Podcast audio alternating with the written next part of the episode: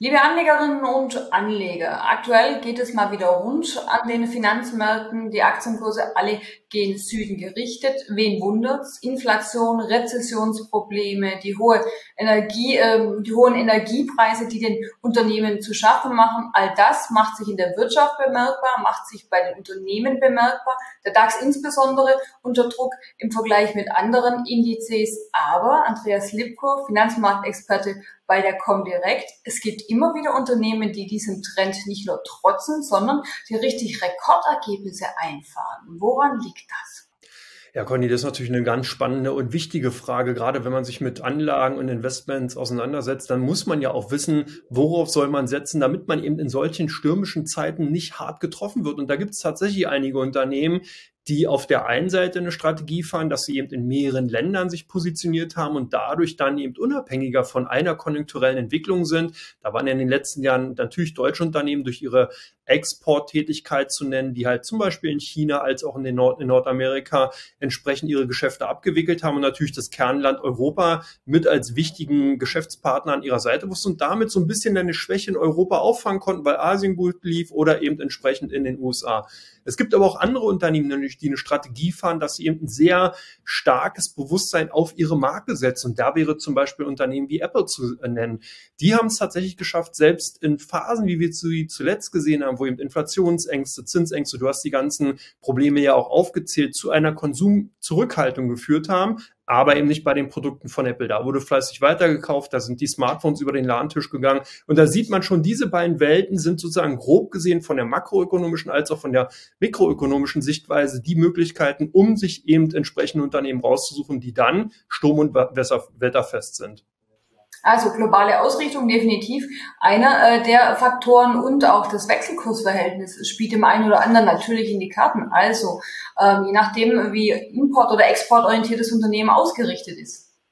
Auf jeden Fall. Hier hat man ja auch sehr schön gesehen, dass zum Beispiel ein fester Dollar und ein schwächerer Euro dann natürlich europäischen Unternehmen geholfen hat aber eben auch nur bis zu einem bestimmten Grad. Wenn dann eben die, die Euro-Schwäche zu drastisch wird und der US-Dollar zu fest, dann bekommen Unternehmen auf der anderen Seite wieder Probleme, und zwar auf der Rohstoffseite, weil natürlich die Rohstoffe wie zum Beispiel Energieträger und Basismetalle in US-Dollar abgerechnet werden. Und wenn der US-Dollar zu fest wird, dann ist dieser Effekt tatsächlich eben auch futsch und dann fängt an die Kostenseite tatsächlich teurer zu werden. Man spricht dann hier volkswirtschaftlich von einer importierten Inflation. Und das sind natürlich Punkte, die man da beachten muss. Aber insgesamt ist es durchaus richtig. Man kann auch auf Unternehmen setzen, die eben davon profitieren, dass ihre eigene Währung, wie zum Beispiel in Japan der Yen, abschwächt und demzufolge die Währung von dem exportwichtigsten Land, wie zum Beispiel in China oder USA, entsprechend aufwertet, sodass dann in diesem Fall japanische Unternehmen, die sehr exportlastig davon profitieren.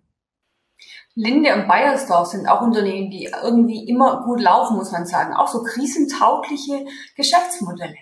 Kann man durchaus sagen. Und zwar haben wir hier zwei Unternehmen, die eigentlich ganz gut widerspiegeln, worauf es eben insgesamt natürlich äh, bei unternehmerischen Aktivitäten ankommt. Wir haben eine Linde, die wirklich durch ihre Industriegase in allen wichtigen Schlüsselbranchen vertreten ist, ob es der Automotive-Sektor ist, ob der Chemiesektor ist, ob es in die Hightech, äh, High-Technologie oder Hochtechnologie reingeht oder eben auch im Gesundheitswesen. Also man merkt schon, dieses Unternehmen liefert eben die Ausgangsstoffe für ganz, ganz viele Produkte, die wirklich in ganz vielen Branchen benötigt werden. Und wenn es dann zum Beispiel in der einen Branche, in dem Automotive-Sektor eben mal nicht so gut läuft, dann wird das oft dadurch aufgefangen, dass dann eben der Gesundheitssektor besser läuft, beziehungsweise die Hochtechnologie mehr nach Industriegasen fragt. Also man sieht schon hier ein sehr breit aufgestelltes Unternehmen durch die Branchen weg. Das hat nicht ganz zu dem ersten Teil natürlich gefragt, wo ich die Ausführungen gegenüber den Ländern äh, im Endeffekt ausgeführt hat. Passt aber ganz gut, wenn man sich mal so ein unternehmerisches Tätigkeitsfeld ansieht, sozusagen die Diversifizierung in die Breite. Bei Bayersdorf haben wir so ein bisschen diesen Apple-Effekt, nenne ich es jetzt jetzt mal salopp. Das heißt,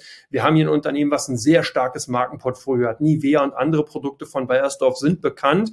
Und selbst in Phasen, wo oder in Zeiten, wo es dann eben dem Konsumenten vielleicht nicht so gut geht, hält er zumindest mal eine bestimmte Weile an diesen Produkten fest und kauft die. Also diese Treue von den Konsumenten gegenüber bestimmten Produkten, das ist das, wovon auch Bayersdorf ganz, ganz lange von gezerrt und natürlich auch profitiert hat. Was ich auch ganz beachtlich fand, äh, Sartorius, äh, Pharma- und Laborzulieferer, der zeigt nämlich in der Krise, dass Flexibilität eben angesagt ist und dass man belohnt wurde. Er hat von Gas auf Öl umgestellt äh, und wird belohnt. Ja, auf jeden Fall. Sartorius hat natürlich hier auch den Vorteil gehabt, dass man durch die Pandemie, durch die Labor- und die Tests, äh, Testtätigkeiten hier sehr, sehr viel Geld verdient hat. Und du hast recht, das Management hat sehr, sehr schnell darauf reagiert und hat natürlich auch angefangen, die Produktpalette auszuweiten, hat neue Standbeine im Endeffekt manifestiert und vor allen Dingen, was noch viel wichtiger, sehr agil eben auch natürlich auf der Energieseite dann eben auch entsprechend reagiert, beziehungsweise dann natürlich auch Sektoren für sich äh, erkundet oder eben ausgefunden, die eben lukrativ sein können. Und das zeichnet natürlich insgesamt eben auch Unternehmen aus. Das heißt, dass man hier besonders auf Unternehmen schauen soll, die von einem guten Management geführt werden und wo man einfach sieht, ja, die sind agil, die halten eben nicht an alten Zöpfen fest, sondern passen sich den Zeiten entsprechend an und gehen sozusagen auch mit den Trends. Und äh, Energieunternehmen stehen ja momentan ohnehin im Fokus, werden natürlich auch heftig kritisiert. Manch einer sagt, da werden so hohe Gewinne erzielt, da ist es an der Zeit umzuschichten. Also sprich, äh, eben dem Staat, den Unternehmen, die leiden, das eine oder andere abzugeben. Welche Unternehmen äh, profitieren denn besonders von der Situation? Wer sind die ganz großen Gewinner aktuell? Ja gut, die sogenannte Windfall-Tax, die ja da im Raume mal stand, war ja genau der Aspekt, dass man gesagt hat, diese Sondergewinne, die eben Unternehmen erzielen, eben aufgrund einer Asymmetrie in den Märkten, die soll besteuert werden. Die ist aber so weitestgehend jetzt erstmal vom Tisch, weil natürlich auch hier schwierig ist, wie will man das bemessen, ab wann ist dann sozusagen so ein Sondergewinn tatsächlich angefallen. Und das wird dann eben auch von der rechtlichen Seite her dann sicherlich sehr, sehr schwierig sein, sowas langfristig beziehungsweise situativ dann durchsetzen zu können. Insgesamt ist es aber so, man sollte, wenn man im Energiesektor tätig ist und hier oder beziehungsweise investieren will in Unternehmen, die dort tätig sind, so ist es besser formuliert, dann sollte man auf Unternehmen setzen, die insbesondere im regenerativen Bereich eben tätig sind und hier vielleicht sogar eigene Projekte haben, weil das natürlich Unternehmen sind, die momentan ganz klar zum, von zweierlei Dingen profitieren. Zum einen von den stark angestiegenen Stromnachfragen in den letzten Jahren und die auch perspektivisch weiter ansteigen werden, weil natürlich immer mehr elektrifiziert wird, immer mehr digital digitalisiert wird und das einfach Strom benötigt. Und wenn der dann regenerativ durch Windkraft, Solarenergie oder dergleichen hergestellt wird, dann sind das auf jeden Fall Unternehmen, die hier auf der Gewinnerseite stehen, nicht nur von dem operativen Geschäftszweck heraus, sondern natürlich auch vom ethisch-moralischen, also wenn man hier ESG-Kriterien anlegt. Ansonsten sollte man natürlich auch sehen, dass man tendenziell eher Abstand von den Unternehmen, auch hier, die sozusagen nicht von diesen alten Geschäftsmodellen wie zum Beispiel der reinen Erdölförderung äh, locker lassen können und hier zu stark fokussiert sind auf die alten Geschäftsmodelle, weil die es zukünftig einfach schwer haben werden, am Kapital, am Finanzmarkt noch Kriterien erfüllen zu können, die Investoren zunehmend einfach auch als Messlatte anlegen werden. Jetzt sind wir natürlich wieder gespannt. Was machen denn die Anleger der Comdirect? Inwieweit folgen sie quasi den Zyklen? Inwieweit sind quasi jetzt schon Krisengewinner ohnehin stark in den Depots vertreten? Wird das auch jetzt nachgekauft in den Tagen, in denen die Kurse ohnehin abgeben? Oder welche Trends sind da so zu beobachten?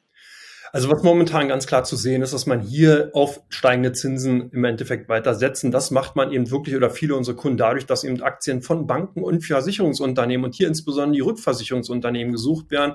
Das heißt, ich habe jetzt gesehen, dass unheimlich viel Handelsaktivitäten und vor allen Dingen auch Käufe in Aktien der Deutschen Bank, der Münchner Rück und eben auch der äh, Allianz getätigt wurden. Ganz interessant ist auch, dass das gute alte Wasserstoffthema so ein bisschen auch wieder zurückgekommen ist. Das ist natürlich klar. Wir haben hier so dieses ganze Energiethema in Europa. Der Wasserstoff spielt eine maßgebliche und eine zunehmende Rolle. Und da sind auch so alte Bekannte wie zum Beispiel eine Plug Power oder eine Nel zu finden gewesen unter den Aktien, die insbesondere von unseren Anlegern gesucht sind. Abstand nimmt man tatsächlich momentan bei unseren Kunden eher von den Aktien, die in den letzten Jahren so ein bisschen Modeaktien waren. Also Tesla, Amazon sehr, werden sehr, sehr rege und aktiv gehandelt. Aber hier sieht man doch, dass hier, dass einige Anleger tatsächlich hier und da die einen oder anderen Gewinne tatsächlich mitnehmen.